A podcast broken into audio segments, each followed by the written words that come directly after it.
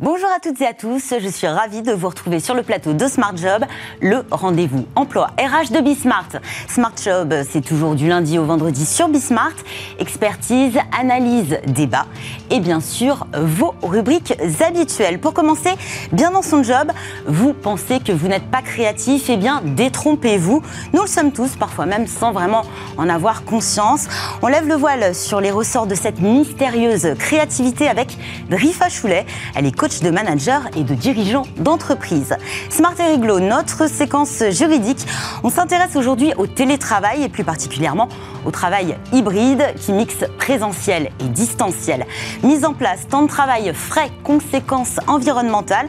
On fera le point avec une avocate sur toutes les questions de droit que soulève cette formule hybride. Dans le cercle RH, petite histoire du bureau. Oui, celui dans lequel nous passons de longues heures, hein, parfois les yeux rivés sur l'écran de notre ordinateur des temps, notre bureau se transforme. Que dit-il de nos modes d'organisation, de notre rapport au travail, de notre rapport aux autres collègues et managers? C'est ce que nous verrons avec mes invités, un ethnologue, un psychologue, un professionnel de l'immobilier de bureau. Ils me rejoindront en seconde partie d'émission et avant de nous quitter, fenêtre sur l'emploi avec cette question l'herbe est-elle vraiment plus verte ailleurs? Beaucoup se la posent. Certains sautent le pas. La, reconversion séduit et les candidats sont de plus en plus jeunes. Vous avez le programme, vous êtes prêts Alors Smart Job, c'est parti.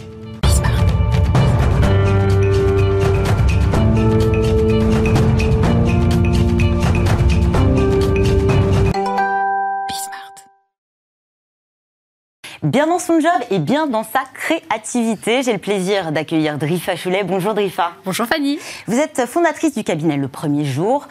Vous avez passé 20 euh, ans dans le monde bancaire. Vous êtes lancée dans le coaching de managers et de dirigeants d'entreprise. Vous êtes créatrice également du podcast et de la newsletter Manager au quotidien. Je ne suis pas du tout créatif, c'est une phrase que vous devez entendre très très régulièrement, non? Oui, alors très régulièrement et pas plus tard que ce matin. Et c'est en général euh, suivi par je ne suis pas créatif ou créative, je ne sais pas dessiner, je ne sais pas chanter. Donc on associe finalement la créativité à l'art. Absolument. Et c'est le premier contresens qui donne lieu d'ailleurs à pas mal de, malentendus.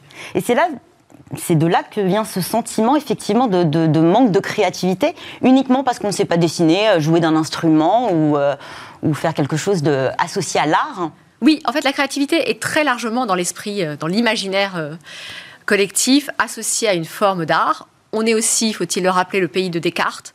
Donc, avec quand même une grosse valorisation des êtres de, rationnels. de la raison. Et d'ailleurs, nous ne sommes que parce que nous pensons, selon Descartes. Donc voilà, moi j'invite vraiment, et je pense que c'est le sujet de, notre entretien aujourd'hui, de redécouvrir cette créativité que nous avons tous. Donc déjà, voilà, nous sommes tous créatifs. Euh, même dans des professions où finalement où c'est très normé et euh, la créativité a finalement assez peu de place pour s'exprimer. Oui, elle ne, en tout cas, elle n'est jamais nommée. Mais même les banquiers, les avocats, les médecins, ceux qui ont vraiment euh, un cadre, un, support législatif ou en tout cas très encadré, ou même des process. Mais un avocat ou un banquier qui va imaginer une solution nouvelle pour un client, qui va ensuite donner lieu à un nouveau produit, aura été créatif.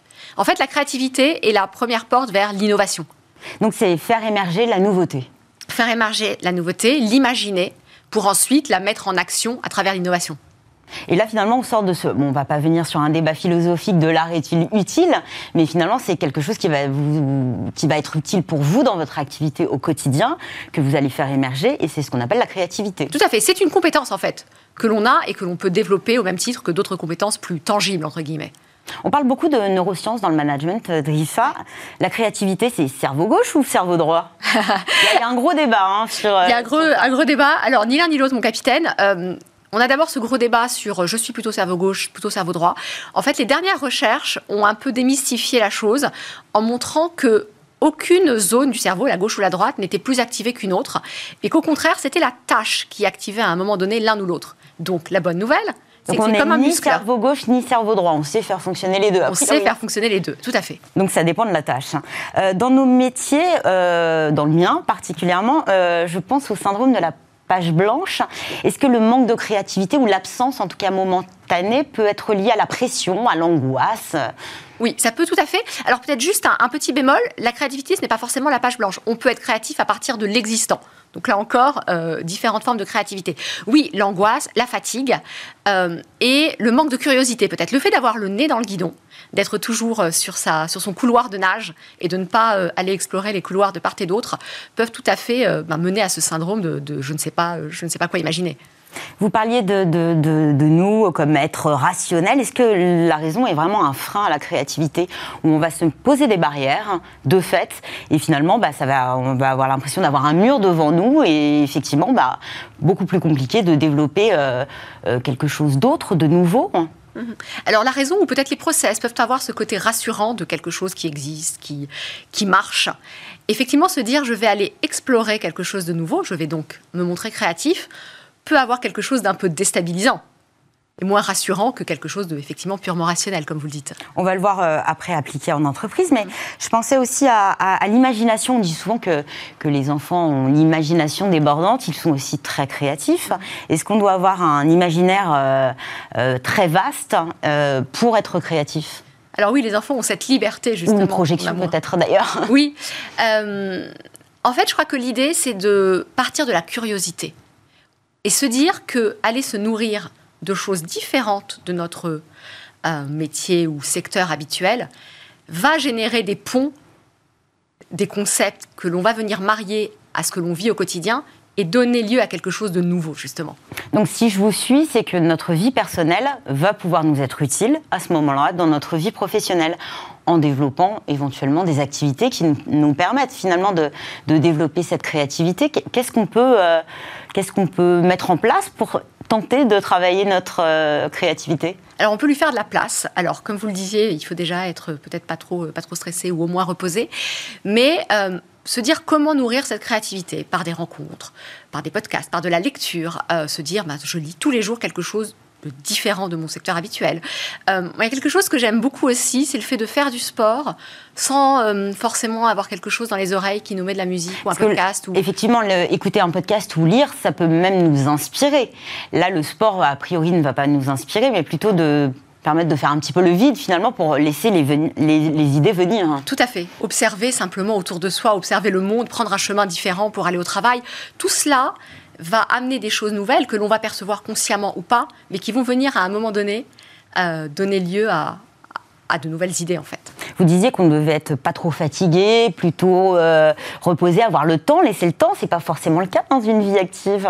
Comment on fait? C'est pas forcément le cas dans une vie active, mais euh, c'est trouver le moyen de caser à un moment donné. Alors, ce sera peut-être pas tous les jours, ce sera peut-être uniquement le week-end, ce sera peut-être uniquement pendant les vacances, mais de se donner ces bulles euh, d'exploration de champs nouveaux. Et je pense par exemple à la méditation. Typiquement, c'est un exercice, peut-être une phase, euh, je ne sais pas, 5-10 minutes qu'on peut s'accorder hein, pour laisser aussi émerger de nouvelles idées. C'est un bon exercice de recentrage. Ce ne sera pas pendant cet exercice de méditation euh, que les idées vont émerger, mais le fait même de, de faire le vide, parce qu'évidemment en méditation, on fait le vide, mais on continue à penser, mais c'est peut-être là que vont se créer ces poches, en fait, de, euh, d'apaisement, durant lesquelles ces petites nouvelles idées vont venir s'ancrer, en fait finalement, chacun a l'activité ou le moment euh, qui lui convient. Oui, tout à fait. Généralement, effectivement, une activité où euh, peut-être on décroche finalement quelque chose qui nous fait du bien.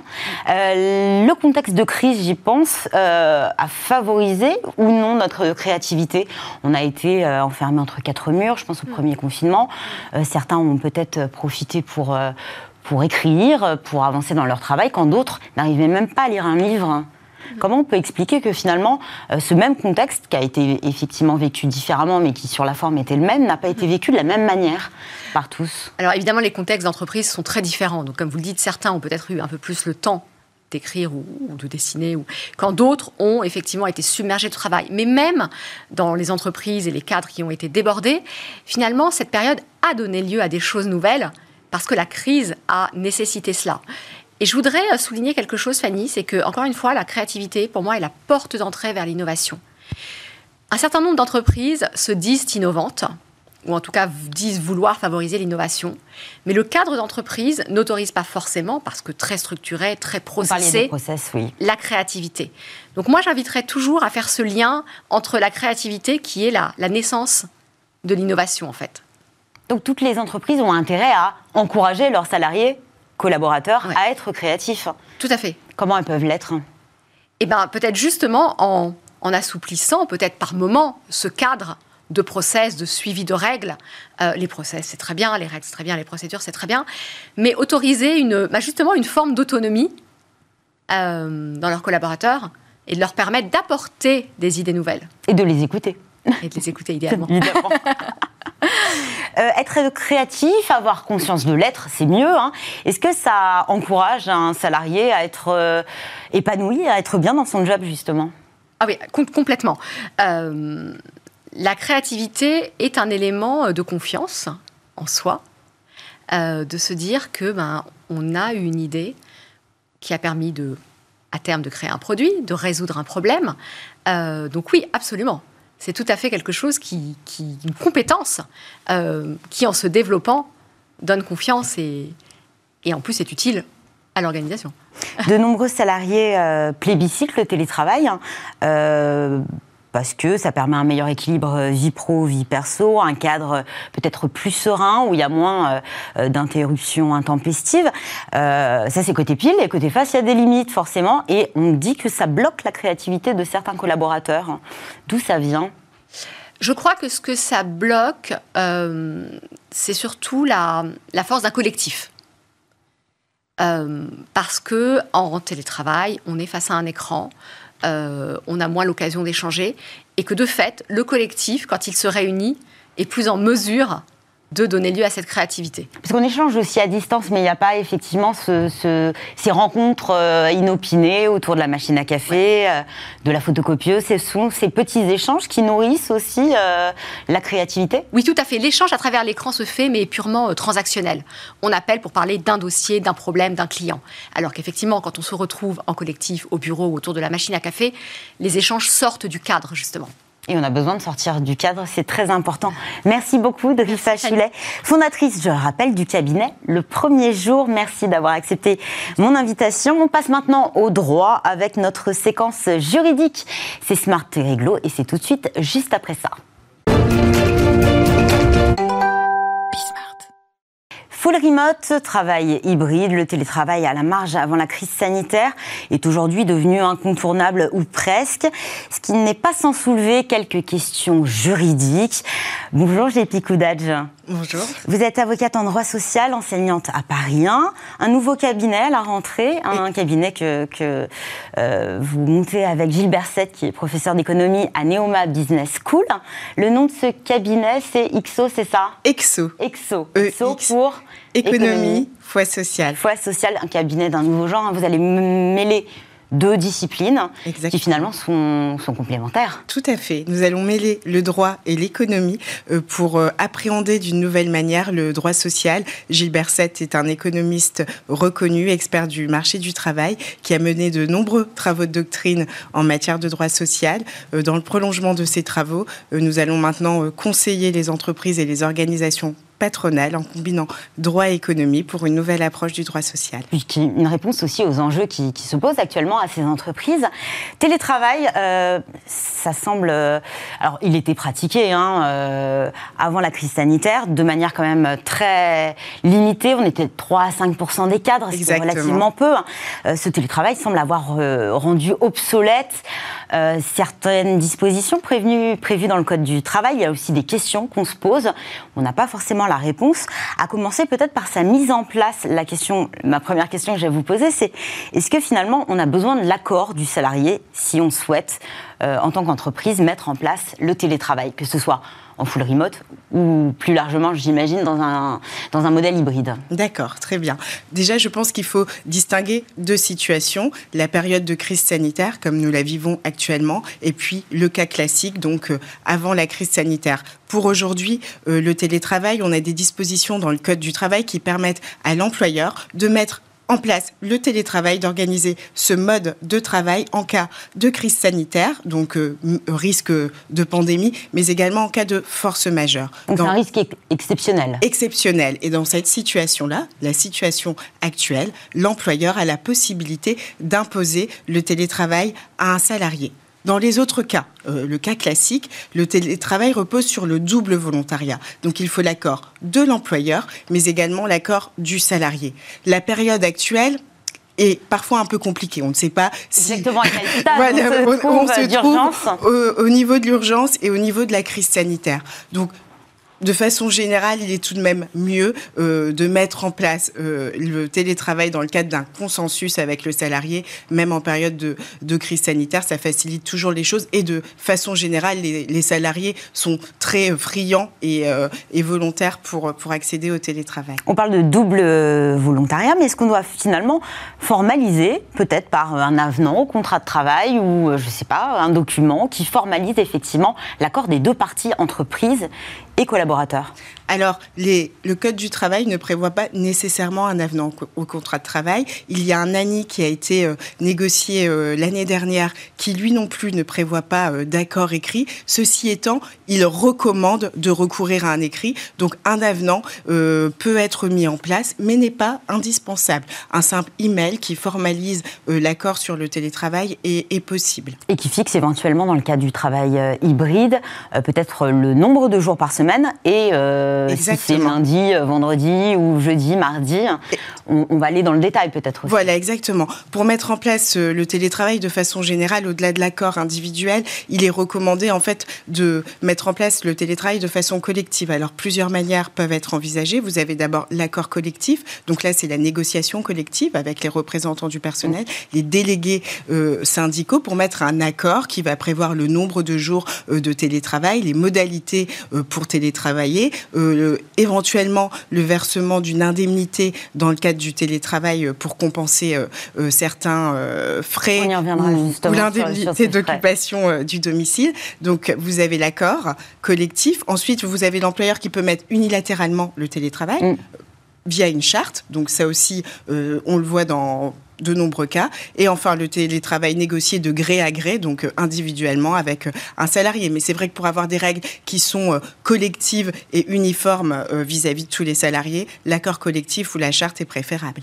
On est d'accord que le télétravail n'a pas d'impact sur la durée de travail relative à un contrat, c'est-à-dire que si on est en 35 heures, même si on a deux jours par semaine en télétravail, on reste sur la base des 35 heures semaine. Exactement. Le télétravail ne change rien à l'organisation du temps de travail et la durée du travail. Et là où, euh, la discipline économique est, intéressante et les études apportent des indications utiles pour les juristes, c'est que en télétravaillant, les salariés augmentent leur productivité et d'après plusieurs études qui ont été euh, menées, euh, le temps qui est utilisé pour le transport est repris pour le travail. Donc, ce qui fait augmenter la productivité des salariés. On Mais aussi leur temps de travail, après. Et, et voilà, et aussi leur temps de travail. Donc, on estime qu'un tiers du temps de transport euh, dorénavant destiné au travail. Donc, augmentation. À des matinées.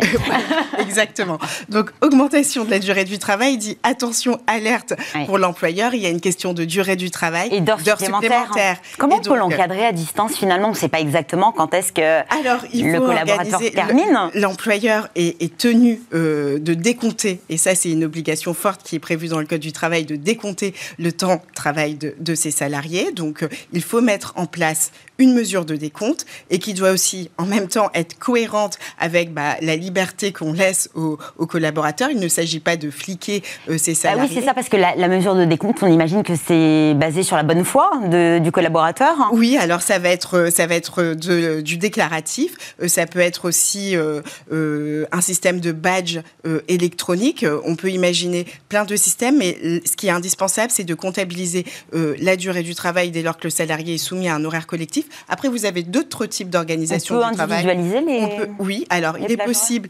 vous avez le forfait jour, là, qui laisse une plus grande mm. latitude où on ne décompte plus les heures de travail. Donc c'est très Mais ça ne concerne que les cadres. Ça concerne les cadres et ça ne concerne pas tout le monde, bien évidemment. Et vous avez d'autres types d'organisations, comme les horaires individualisés, qui laissent plus de marge de manœuvre. Vous avez des plages mobiles durant lesquelles les salariés peuvent commencer ou finir leur journée de travail et qui leur laissent plus de latitude pour, pour gérer leur temps de travail. Et ça, c'est compatible euh, avec l'organisation du travail hybride. Avec le télétravail, beaucoup de salariés ont décidé euh, bah, de partir vivre loin hein, de, leur, de leur bureau, de déménager. Euh, cela concerne essentiellement les franciliens. DRH qui se sont souvent retrouvés devant le fait accompli. Un tiers des DRH se sont rendus compte finalement que, que leurs salariés avaient déménagé. Hein. baromètre de la NDRH qui a, qui a, été publié en juin dernier. Est-ce que le déménagement, qu'il soit si on s'en est rendu compte au dernier moment, ou alors même si on est avisé, est-ce que ça peut être un motif euh, valable de licenciement? Non, ça ne peut pas être un motif valable euh, de licenciement. Dans la plupart des cas, nous parlons vraiment des cas généraux parce qu'on a une liberté fondamentale, c'est le droit de choisir le lieu de son domicile en fait. Donc l'employeur ne peut pas empiéter sur cette liberté. Donc un salarié est libre de déménager. Ceci étant, il doit accomplir son contrat de travail et sa prestation de travail de façon euh, normale. Et en cas d'insubordination, euh, par exemple s'il ne vient pas travailler un jour au prétexte qu'il a déménagé et qu'il est très trop, éloigné alors que son employeur a une urgence à gérer ou qu'il s'agit d'un jour où on ne télétravaille pas mais on travaille sur site, on peut imaginer euh, la mise en œuvre d'une mesure pardon, de licenciement. Euh, quelles sont les obligations en la matière de l'employeur euh, par rapport à un salarié qui aurait déménagé? Alors, l'employeur par rapport à un salarié qui a déménagé, déjà, première obligation, ne commettre aucune discrimination envers ce salarié. Il faut quand même rappeler que bah, le lieu euh, du domicile est un motif discriminatoire qui est prévu dans le Code du travail. Donc attention, tout ce qui concerne le déroulement de carrière, la formation, les employeurs devront être vigilants à ne pas distinguer bah, les salariés qui ont déménagé loin de l'entreprise et ceux qui sont plus proches de l'entreprise. Euh, premier point. Ensuite, on a toute la question qui concerne le remboursement des frais de transport collectif. Alors, si vous avez un collaborateur demain qui déménage à Perpignan, vous êtes tenu euh, bah, de lui rembourser 50% de son abonnement, par exemple TGV, comme si c'était un abonnement euh, RATP et qu'il habitait euh, toujours en Ile-de-France. Par contre, il n'est pas tenu de rembourser, par exemple, des frais d'hébergement si, par exemple, on part sur la base de deux jours par mois sur site. Voilà, non, exactement. Il y a lieu de distinguer. C'est vraiment l'abonnement au transport public, donc c'est une prise en charge euh, à hauteur de 50%. On a beaucoup parlé de la question des frais professionnels. On pense notamment à l'équipement, matériel informatique. On peut même aller plus loin, forfait Internet. Mmh. Euh, beaucoup d'employeurs ont improvisé dans l'urgence. Aujourd'hui, comment euh, est encadré le remboursement de ces frais professionnels? Alors en fait, la question du remboursement des frais professionnels était déjà appréhendée euh, depuis longtemps par la jurisprudence du Code du travail. Donc ça, c'est un point sur lequel le télétravail n'est pas venu tout bouleverser. Et donc, dès lors que le salarié euh, engage des frais professionnels qui concernent son activité, l'employeur est tenu euh, de lui rembourser. Donc ça, c'était prévu par la jurisprudence et c'est rappelé euh, par l'ANI. Donc il y a une validation euh, préalable de ces frais qui est, qui est souhaitable pour que ce ne soit pas des frais excessifs. Mais les frais professionnels, ça c'est une règle posée par la jurisprudence, rappelée par l'ANI. Les frais doivent être remboursés. Deuxième question qui s'est posée, c'est l'indemnité d'occupation du domicile. Certains salariés sont venus dire, bah voilà, moi je télétravaille de chez moi, j'aimerais qu'on me rembourse Électricité, eau, loyer.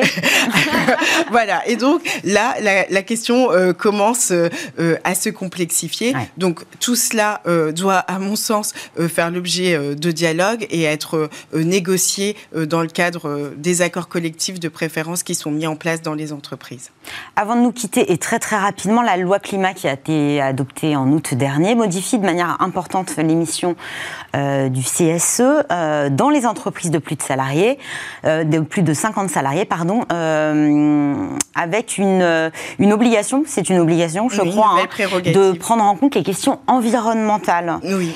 le CSE qui est convoqué dès lors qu'on veut éventuellement mettre en place le télétravail, sauf que bah, l'impact environnemental du télétravail reste encore très difficile à cerner. Mhm quelle mission du CSE euh, sur la question environnementale dans le cadre de la mise en place ou non du télétravail? Voilà, alors donc là c'est une nouvelle question, mais en fait c'est la question environnementale va se poser maintenant sur de nombreuses thématiques au-delà euh, au-delà du télétravail. Mais concernant le télétravail, c'est vraiment effectivement euh, on ne sait pas encore très bien mesurer les conséquences environnementales du télétravail. Il y a eu plusieurs études, notamment de l'ADEME, qui disent que le télétravail peut avoir un effet bénéfique, mais pas euh, dans l'absolu. Donc là, ça va être à chaque entreprise euh, d'imaginer en fait euh, bah, comment mesurer ces conséquences environnementales. Je pense qu'on peut, sur la base d'enquête, demander aux salariés bah, est-ce qu'ils ont déménagé, comment ils se rendent au travail, utilisent-ils les transports Et peut-être favoriser effectivement les déplacements peut-être en, en remboursant euh, peut-être des frais liés, euh, kilométriques, euh, mais liés au, vélo. Voilà, au vélo, le, forfait mobilité durable. Il y a toute une sorte de, nouveau, de nouvelles modalités de prise en charge des transports des salariés peuvent être imaginées pour améliorer l'impact écologique du télétravail parce qu'il y a moins de transport, certes, mais il y a aussi beaucoup plus d'utilisation d'infrastructures informatiques, de matériel informatique et tout cela est polluant. Merci beaucoup, Gépi Koudadj, avocat en droit social dès janvier euh, dans ce nouveau cabinet EXO et enseignante également à Paris 1. Merci beaucoup, Merci à vous, merci beaucoup. Restez avec nous dans quelques instants. Le cercle RH, aujourd'hui, nous allons nous intéresser au bureau. Un bureau qui a beaucoup changé ces dernières années, plus encore ces derniers mois. Individuel, puis ouvert hein, sur un immense plateau au doux nom d'Open Space, plus récemment et pour beaucoup à la maison, en télétravail. Et aujourd'hui en mode flexible, sans poste de travail attitré des évolutions bah, qui ne sont pas sans conséquences hein, sur les organisations, leur fonctionnement, la dynamique des équipes et le bien-être des collaborateurs. On en parle sur notre plateau dans le Cercle RH, juste après cette courte pause.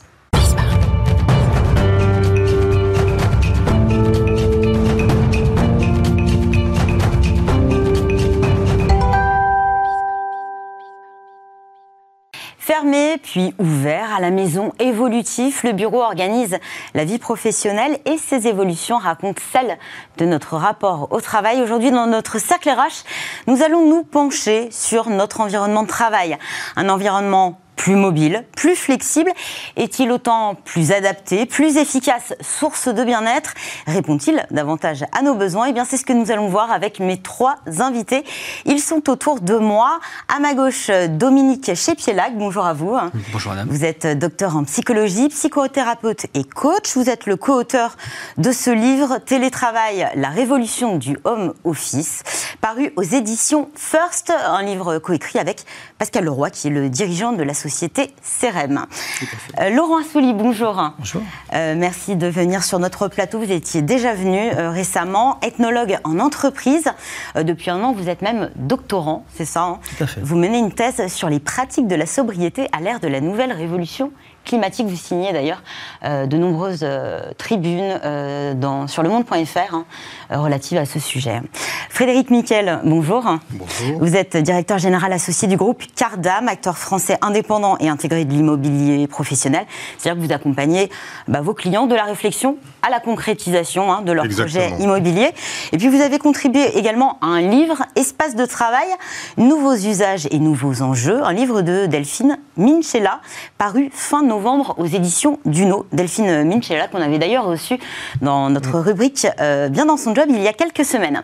Alors difficile de commencer cette table ronde hein, sur l'évolution des bureaux sans évoquer la première révolution, évolution, euh, révolution même majeure, le passage du bureau individuel à l'open space.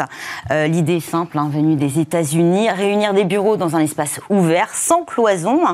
Un moyen, j'imagine, vous allez nous le dire, euh, Monsieur Miquel, de bah, d'optimiser l'espace hein, et puis de réaliser aussi euh, des économies. L'aménagement a totalement été bouleversé à ce moment-là. Hein. Est-ce que les entreprises françaises ont été très friandes de, de, cette nouvelle organisation du travail? Alors, de l'espace et donc du travail? Vous l'avez évoqué, c'est une mode, euh, une mode, si on peut appeler ça une mode assez ancienne, hein, ceci étant. Ça fait déjà une bonne vingtaine d'années qu'on parle de l'open space, euh, qui est arrivé du monde anglo-saxon et donc qui s'est diffusé dans euh, le tissu des entreprises françaises, d'abord par les grandes entreprises. typologie CAC 40, la réalité, c'est qu'il y a encore beaucoup d'entreprises dans la tranche PME ETI qui ne pratiquent que très partiellement ou à petite échelle ou sur petits open space. Euh, on ne voit pas du tout les mêmes choses que ce que l'on a pu constater dans l'univers anglo-saxon. Vous avez également derrière tout ça des questions de morphologie des immeubles de bureaux, hein, tout simplement. Hein. Les immeubles de bureaux que vous trouvez en Amérique du Nord permettent de réaliser ces open space phénoménaux à la Dilbert. Euh, les, mêmes voilà, parce que vous pouvez avoir des, euh, des, plateaux de bureaux très grands et qui sont presque carrés. C'est-à-dire que la question, par exemple, que vous retrouvez en Europe et en France en particulier, qui est celle de l'accès au premier jour, n'est pas une considération qui provoque beaucoup d'émotions euh, du côté nord-américain. Donc euh, voilà, déjà la morphologie même de ces espaces est quand même assez différente. Laurent Assouli, ce bouleversement de, notre environnement de travail, pour certains, peut-être euh, dans une moindre mesure dans, dans, les TPE, PME bien sûr, est-ce que ça a aussi bouleversé notre rapport au travail ah oui, ça, Rapport au travail et travailler ensemble aussi. Hein? Oui, forcément. Moi, je m'intéresse à la façon dont les gens, effectivement, vivent ces, nouveaux environnements. Et, notamment, je, m'intéresse à, toute la rhétorique qui permet euh, de justifier euh, pourquoi ces environnements plus ouverts, plus flexibles, et notamment l'idée d'avoir des bureaux qui ne sont pas attitrés. Et, donc ça, c'est assez intéressant. Donc c'est un bouleversement complet. Il y a à la fois euh, un discours d'entreprise qui consiste à dire que le salarié est, un élément fondamental dans l'organisation euh, de l'entreprise, et en même temps, on lui raconte que finalement, euh, pour son bien, eh bien, on va partager son bureau en deux ou en trois. Donc vous voyez qu'il y, a un discours antinomique et il y a une croyance qui consiste à dire, si vous voulez, que ces espaces ouverts vont favoriser la, communication. Oui, ça a été l'argument majeur mis en avant d'ailleurs. Alors il faut se poser la, question euh, et faire le distinguo entre la, qualité et la quantité. Effectivement, il va y avoir du flux informationnel. Mais c'est assez incroyable à l'ère du numérique où finalement on peut envoyer un mail, même euh, à travers un open space. Oui. Euh, finalement, on n'a pas forcément besoin d'enlever les cloisons pour communiquer. Oui, bah c'est justement, c'est tout, la, je dirais, euh, le, discours ambivalent de cette histoire. Et euh, c'est euh, toute la, difficulté, je dirais, de notre affaire, c'est effectivement cette croyance de penser qu'en décloisonnant, vous allez favoriser la, communication alors qu'en l'occurrence, un certain nombre d'études attestent plutôt le, le, le contraire. Le contraire, oui, finalement, on échange beaucoup moins. Hein, parce que vous allez vous protéger, vous allez protéger euh, vos informations, vous allez protéger votre espace euh, privé. on va essayer de, recréer un petit cocon, finalement. il y a des questions de, de, proxémie. Il y a un anthropologue célèbre qui s'appelle Hall qui avait travaillé là-dessus. Et vous allez plutôt, effectivement, vous protéger et il ne va pas y avoir forcément, si vous voulez, avec des espaces ouverts, un accroissement euh, de la communication. Il va y avoir un accroissement de la quantité des échanges informationnels, il va y avoir une baisse de la qualité des échanges informationnels. Peut-être moins de cohésion d'ailleurs. Oui, c'est-à-dire vous allez échanger des, choses qui ne sont pas très importantes finalement, qui sont euh, futiles, mais les choses véritablement euh, fondamentales dans la collaboration entre un salarié X et Y, eh bien, euh, sans doute que ces échanges-là perdent en qualité quand vous laissez les espaces trop trop ouverts. Mais il faut aussi, euh, comment dire, euh, euh, pondérer. il y a flex office et flex office, il y a espace ouvert et espace ouvert. C'est une question de degré, voilà. pas une question de C'était déjà vraiment l'ouverture et, abattre les cloisons, le flex office, on y reviendra. Alors je ne sais pas si c'est futile ou pas, enfin dans la nature des échanges, mais j'aimerais qu'on commente avec vous, Dominique Chepielac, ces chiffres. selon une étude Saint-Gobain Ecofond par OpinionWay, ça a été réalisé très récemment, début décembre, auprès de 600 salariés travaillant en open space, près d'un salarié sur deux ne supporte plus son collègue. 51% déclarent avoir des maux de tête, d'autres symptômes hein, comme euh, fatigue ou irritabilité. Plus d'un salarié sur quatre euh, veut changer de travail si les conditions actuelles de travail en open space ne changent pas. Ce sont les limites finalement de, l'open space. Hein. On n'a jamais trouvé de solution à ça. Euh, alors les, les, les, les solutions, euh, j'ai envie de dire, c'est comme dans tous les domaines. C'est l'enfer, c'est les autres, hein, l'open space, hein, de toute façon. Il y a, ben, oui, les autres, c'est toujours l'enfer. Euh, l'autre en tant que différent. Euh, on aimerait que tout le monde nous ressemble, ça c'est l'idéal. Sauf que c'est pas possible. Généralement, euh, quand je suis, euh, moi je m'appelle un peu urgentiste dans les entreprises, mais pas seulement. Hein. généralement, effectivement, je dis aux personnes qui me sollicitent, le travail c'est le gâteau et s'entendre, c'est la cerise sur le gâteau. Il ne faut pas confondre les deux. Et euh, effectivement, après ces, ce, passage euh, du, euh, en tout cas du, télétravail, alors nous on parle aussi du home office parce que le télétravail, c'est, a une dimension générique, le coworking, etc. Ça n'est pas vraiment chez soi. Enfin, donc au niveau juridique, c'est quand même important. Le fait d'avoir eu cette expérience chez soi, heureuse ou malheureuse, parce qu'après, il, y, a toutes les situations. On, s'appuie beaucoup sur la dimension individuelle du, de, la souffrance. Hein. Vous avez euh, la, souffrance au niveau des troubles musculo-squelettiques, etc., qui se sont accentués. Bref, tout ça pour dire que euh, quand les gens reviennent, alors au début, euh, ils étaient habitués à fonctionner d'une certaine façon avec des collègues qui toléraient plus ou moins, etc., ayant une opportunité de travailler autrement, ça devient insupportable.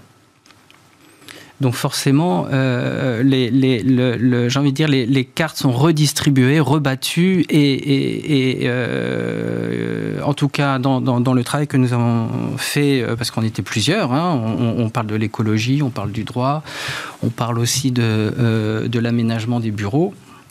Euh, on s'est rendu compte qu'en fait, avec le, le, le, home office et travail, enfin, en fonction de, votre positionnement par rapport à ça, euh, euh, les demandes sont devenues de plus en plus individuelles.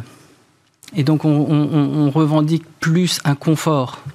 Euh, et un confort dans les échanges avec les autres. moi, je suis tout à fait d'accord euh, avec euh, monsieur, je suis désolé, je n'ai pas retenu. Voilà. Il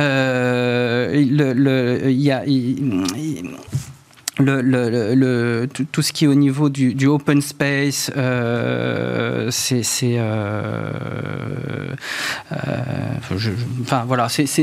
un point très important et, l'influence américaine. Enfin, je veux dire, bien souvent, on mélange les, référentiels, on, on, mélange aussi les moyens, et ensuite, ça donne pas le même résultat. Donc, euh, je pense que je serais très intéressé par la thèse de Monsieur. En tout cas, il y a un référentiel qu'on n'a pas choisi, c'est le télétravail, hein, puisque souvent on a été mis euh, un petit peu en urgence au premier confinement. Euh, tout d'un coup, si on était en open space auparavant, on a vu euh, réapparaître des cloisons, on était chez soi. a priori, chez soi, on ne menait pas sa vie professionnelle. pas toujours bien vécu, pas toujours très bien vécu par les salariés. Vous disiez, hein, effectivement, on n'était pas équipé de la même manière. souvent, on avait les enfants aussi peut-être avec nous. Hein. Oui, et puis aussi, on, oublie, on parle des salariés, mais on oublie aussi les dirigeants. Euh, c'est difficile aussi de tenir une boîte quand on est en, enfin à distance. Nous, euh, en, fait, quand on a écrit ce livre, on s'est dit mais euh, pourquoi prendre parti? Enfin, je veux dire, la souffrance. En tout cas, nous, c'est notre un, peu notre notre spécialité. La souffrance. Ce n'est pas l'apanage des salariés. Eh ben, c'est l'apanage de tout le monde. Enfin, je veux dire, quand vous changez les paramètres, c'est plus les mêmes repères, c'est plus les mêmes exigences, c'est plus le même lien, c'est plus le même accompagnement. Enfin, c'est pour tout le monde, c'est compliqué. Et là, on s'est rendu compte aussi au pendant d'ailleurs hein, euh, cette phase de télétravail massive, qu'on avait besoin de réengager hein, finalement dans, un espace ouvert. C'est ça aussi, c'est le lien, ça nous manque finalement, même si ça a des limites. Oui, absolument. Les, sujets sur lesquels nous, travaillons avec nos clients actuellement, tournent souvent autour de ça. Comment euh, assurer euh, le lien social et ce que moi j'appelle le partage d'un système de représentation, euh, parce que toutes les collectivités humaines fonctionnent, de bonne volonté je dirais, fonctionnent sur un partage de représentation. On croit globalement aux mêmes choses. Euh, alors on va parler de sens de l'action, etc., On parle d'une culture même au large. On parle de culture, voilà, bon, il y, a tous ces mots euh, complexes hein, qui sont, qui sont là-dedans. Et donc effectivement, euh, quand on se met euh, dans un autre lieu, quand on éclate l'espace-temps de travail, donc que ce soit un tiers-lieu, que ce soit à la maison, euh, quand on est nomade, ça peut être dans un train aussi bien d'ailleurs, euh, on est exposé à ce risque-là. Je ne dis pas qu'il se matérialise chaque fois, mais on est exposé à ce risque-là qui est euh, la perte de du sens commun, mais c'est aussi la perte de la loyauté au groupe, à qui suis-je loyal. Il y, a, des, tas de mécanismes de ce type-là qui se mettent à l'œuvre et qui sont assez déstructurants en fait, qui sont déstructurants du fonctionnement collectif, mais qui sont aussi déstructurants de l'individu. Hein. bon, c'est enfoncer une porte ouverte. Il y a des gens plus experts que moi sur le sujet que de dire que le travail structure la personne humaine, au, moins dans nos sociétés. et euh, le, la vie collective est un élément important de notre existence. Et donc, il faut faire attention à ça. Et donc, effectivement, une des nouvelles fonctions qui est maintenant exigée des espaces de travail où on ne va plus venir aussi souvent, on va ne plus venir régulièrement, peut-être moins régulièrement, euh, c'est de recréer du lien. Du lien, de recréer des représentations communes, donc de recharger symboliquement l'action, en fait. Hein. Hmm. C'est un point sur lequel on insiste. Oui, excusez-moi, c'est un point sur lequel on insiste sur le, livre. Je suis ravi de l'entendre hmm. euh, sous cet angle-là aussi. Euh, alors je ne vais pas revenir avec Freud, mais Freud, on lui avait posé un jour la question c'est quoi être normal? Il disait aimer et travailler, lieben und arbeiten. Mhm. Et euh, euh, oui, le travail, c'est une identité sociale. C'est extrêmement important d'avoir une identité. Enfin, je veux dire, vous, vous, êtes ce que vous faites aussi. Hein, cet aspect-là est important. Et lorsque vous travaillez chez vous, chez vous, pas avec ses pairs. Ben, vous n'êtes pas. Et puis, alors il y a un autre auteur, hein, je ne vais pas vous saouler avec euh, mes références, mais euh, vous avez un auteur comme ça qui travaillait en, psychiatrie, qui s'appelait Jean Houry, qui parlait du temps informel, l'importance de la machine à café. Oui, bien sûr. oui, ce sont ces petits échanges euh, mais qui, sont, pas prévus. Mais qui sont essentiels, parce qu'on on échange autrement. vous avez, quand vous avez des échanges informels, c'est plus facile euh, d'avoir l'aide de celui avec lequel vous prenez le café, la cigarette, etc. Par contre, si c'est formel, c'est plus c'est moins naturel. Ben, et puis c'est plus compliqué. Ça n'est plus une relation humaine, c'est une relation fonctionnelle. C'est pas le même type d'échange. Exactement. Et ce qui facilite le fonctionnel, c'est le personnel. Toujours, ça a toujours été comme ça. Euh, euh, vous voyez bien, les amis, vous êtes en entreprise, etc. Euh, la personne avec laquelle vous êtes lié, bah, vous travaillerez mieux avec elle. nous, ce dont on s'est aperçu, alors par voie d'étude, hein, avec un terrain de quelques milliers de salariés, dont les nôtres d'ailleurs, c'est qu'en fait, dans cette situation de télétravail, alors certes, contrainte et forcée par la crise sanitaire, donc il faudra prendre du recul. C'est une situation qui était particulière. Exceptionnelle mais qui va laisser euh, des traces comportementales. On s'est aperçu qu'en fait, tous les processus de travail qui étaient très cadrés, très balisés, se sont déroulés parce qu'ils étaient formels, se sont déroulés à peu près sans encombre. On a suivi la marche. Tous les processus qui relevaient, qui nécessitaient des ajustements mutuels des parties, se sont effondrés. Et pourquoi? Parce que les ajustements mutuels des parties, c'est justement la capacité à négocier de façon implicite et explicite, de s'ajuster à l'autre, de trouver des compromis, de trouver des terrains d'entente, etc., etc. Et effectivement, les situations de télétravail et typiquement les tunnels de visioconférence ont réduit la relation de travail à son formalisme le plus sévère. C'est ça. Oui, Alors, beaucoup moins derrière un D'une productivité remarquable. Hein. dire, les, les réunions d'une heure duraient une heure. Hein. D'ailleurs, vous avez un petit truc qui vous annonce dans un coin de l'écran, on n'avait plus que cinq minutes de, temps de réunion. Hein.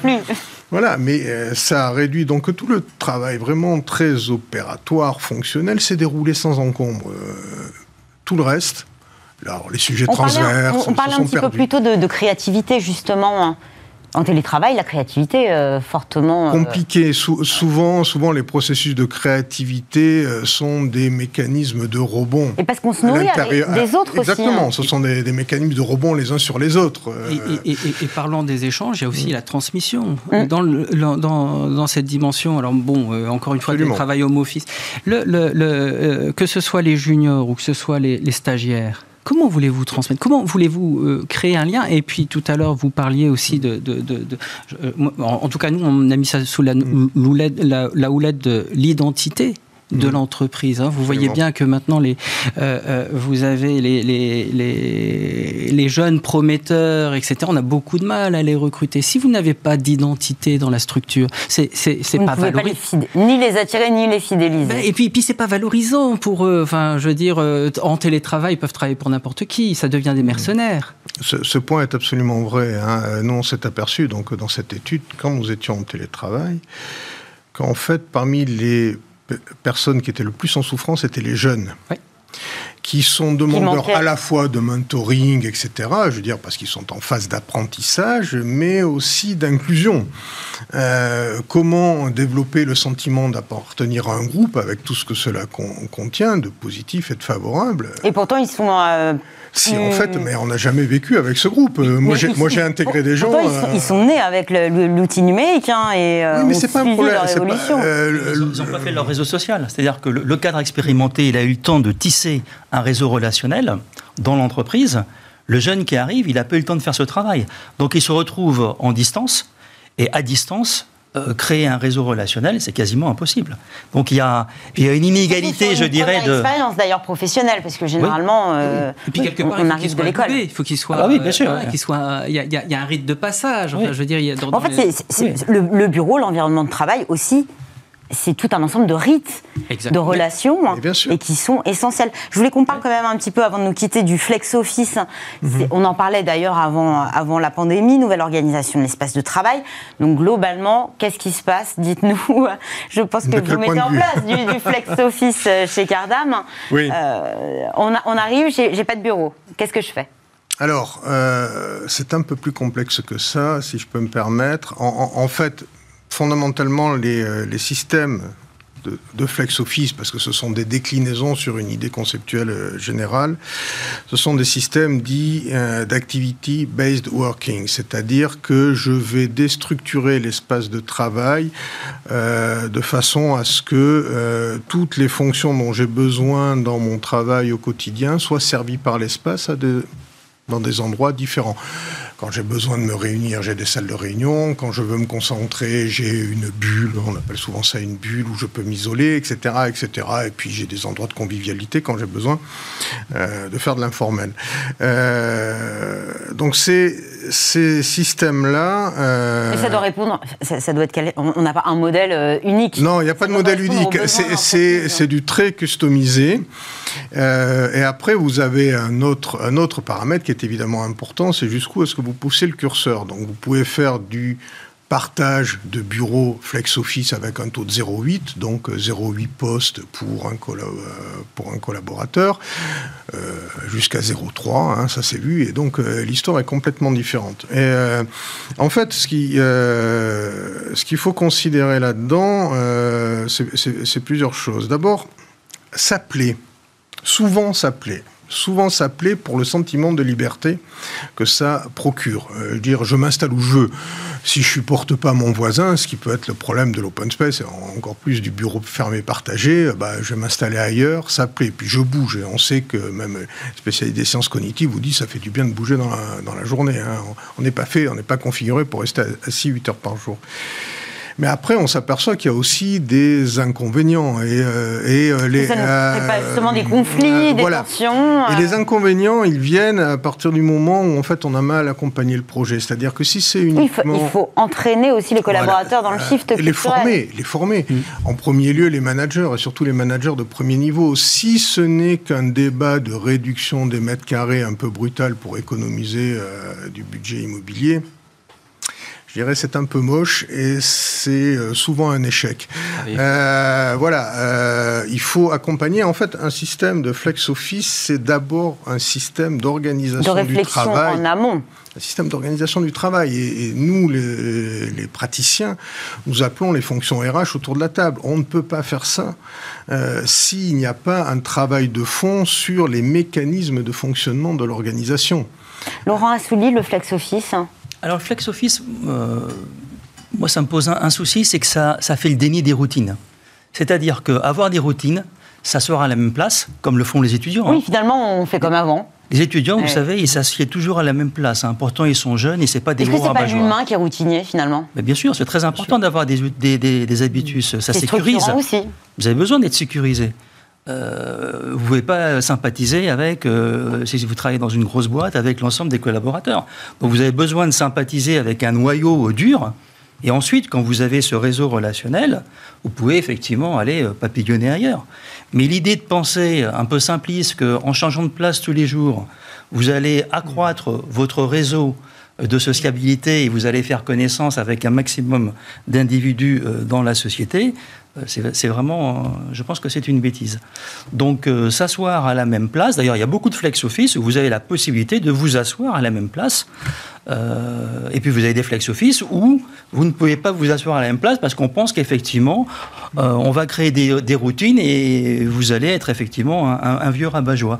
Donc non, s'asseoir à la même place tous les jours, ça, ne rime pas forcément avec vieux rabat-joie. Ça, ça, manque pas de charme. Et euh, nous, on, a mené une étude, puisqu'on a une petite équipe R&D, on a mené une étude sur les invariants du comportement humain parce que c'est ça que ça questionne. Est-ce qu'il y a des invariants? Eh bien oui, la bonne ou la mauvaise nouvelle, ça dépend de quel point de vue on se place. Il y a des invariants du comportement humain. Et effectivement, ben, ça va parler de territorialité, de génération d'un territoire, d'ancrage.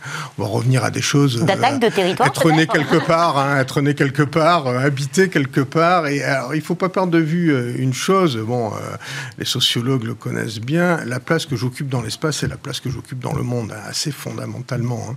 Donc finalement, c'est assez révélateur aussi de d'un fonctionnement de management qui soit vertical ou horizontal. Hein. Et puis, puis, puis, vous pouvez avoir aussi les structures de personnalité. C'est-à-dire que vous avez des. Il ne faut pas oublier ça. Enfin, je veux dire, le, on n'est pas des paquets d'hommes. Mhm. Euh, on, est euh, eh chacun tous ah, ben oui. Si on gère les gens comme des paquets, euh, bah forcément, ça va ruer dans les brancards et c'est normal. Enfin, je veux dire, on est, on est des êtres humains. Enfin, je veux dire, euh, c'est un point essentiel à respecter dans un premier temps. Vous avez des personnes, euh, bah, le, le, le, le, fait d'être à cette place, d'avoir certains repères, etc., ça leur permet d'être dans de bonnes conditions de travail. Et pour d'autres, non. Et si vous n'entendez pas ça, Absolument. Euh, vous fichez tout en l'air. Et ensuite, ça dépend euh, des structures, des postes. Enfin, je veux dire, à chaque fois, enfin, en tout cas, nous, dans, dans, le livre, on en parle. Il faut toujours un diagnostic. Euh, on parle de quoi, de qui. Donc, pas se lancer dans l'aventure sans. Bah, C'est-à-dire que. Sans, sans Ne pas appliquer de, de recettes toutes faites. Exactement. C'est pas one size à chaque, À, chaque hein. entreprise, sa solution. Désolé, le temps s'écoule. Et ça va très, très vite. Merci en tout cas à tous les trois. Dominique Chepielac, docteur en psychologie, psychothérapeute et coach, Laurent Assouli, ethnologue en entreprise, et Frédéric Miquel, directeur général associé du groupe Cardam Smart Job. C'est bientôt terminé, mais ce n'est pas encore fini. Tout de suite, c'est fenêtres sur l'emploi.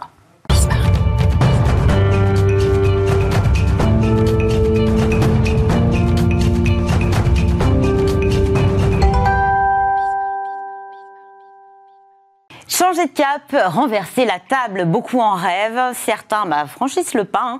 La reconversion professionnelle, on en parle avec vous, Julien Moisson.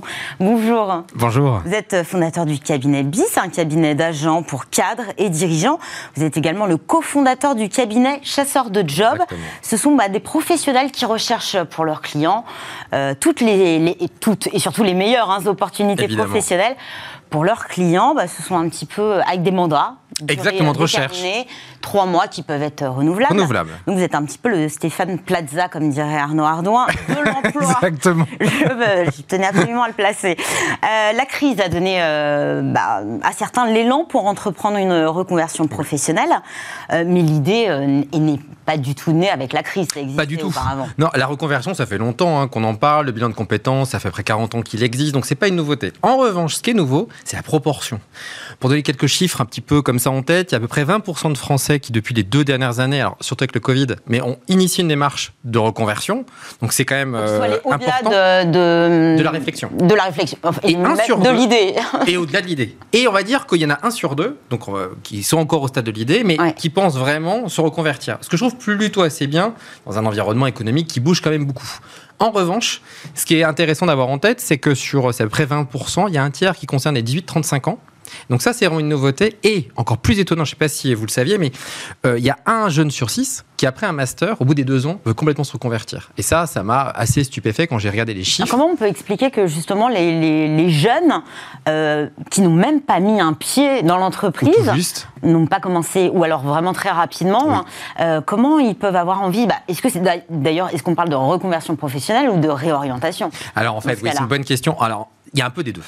Et, pour justement ce qui va compléter un peu votre, euh, votre question, c'est que souvent ces jeunes disent, moi à 18 ans, enfin je sais pas vous, mais on a pu changer. C'est-à-dire qu'à 18 ans, on demande un peu ce qu'on veut faire. ce qu'on veut faire. On ne sait pas ce qu'on veut faire. Donc finalement, pour beaucoup, c'est la même réponse, c'est dire je n'étais pas un mauvais élève, donc j'ai emprunté une voie, et puis bah, j'ai voulu faire plaisir à mes parents, ça revient souvent. Et puis il y a aussi le regard un peu social, donc j'ai embrassé ça. Et en fait, la première expérience, qui est la première expérience choc, elle marque un peu le contre-coup, et c'est je m'attendais pas à ça.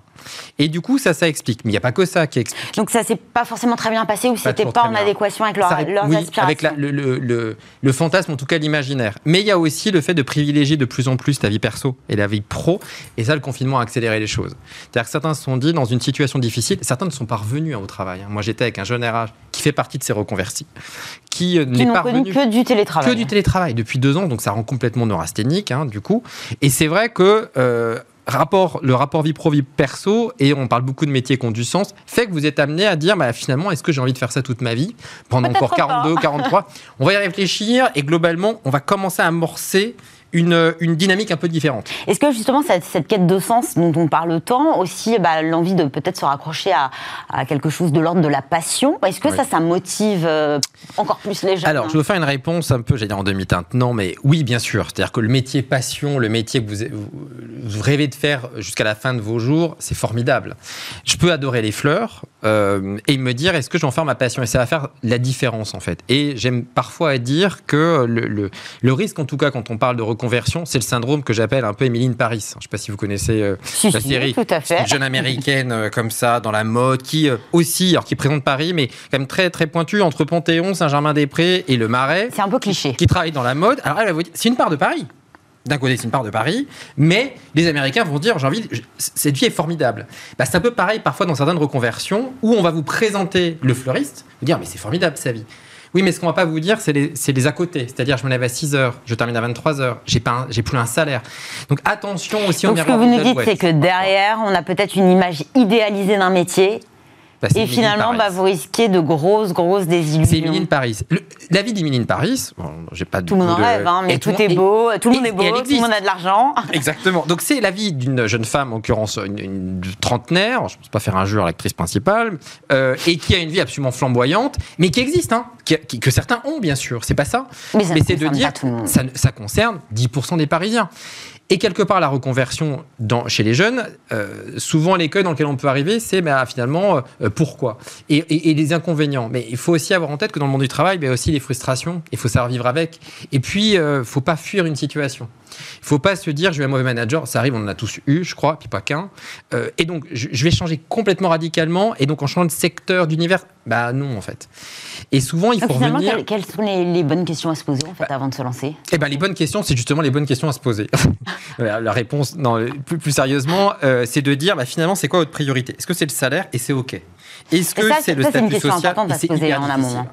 Et souvent, ce que je peux parfois, enfin souvent, ce que je peux parfois entendre, c'est il faut que j'arrive à faire abstraction du regard de mes parents, parce que euh, j'ai fait les études, ils ont compté sur moi, j'ai le bon poste, ils vont jamais comprendre pourquoi je dois devenir électricien, jamais. C'est inexplicable. Mais c'est là. Et donc il faut couper un peu le cordon. Elle coupe de plus en plus tard le cordon. Oui. On, Est, on est, on est adulte à 30 ans. Mais à bout d'un moment, faut.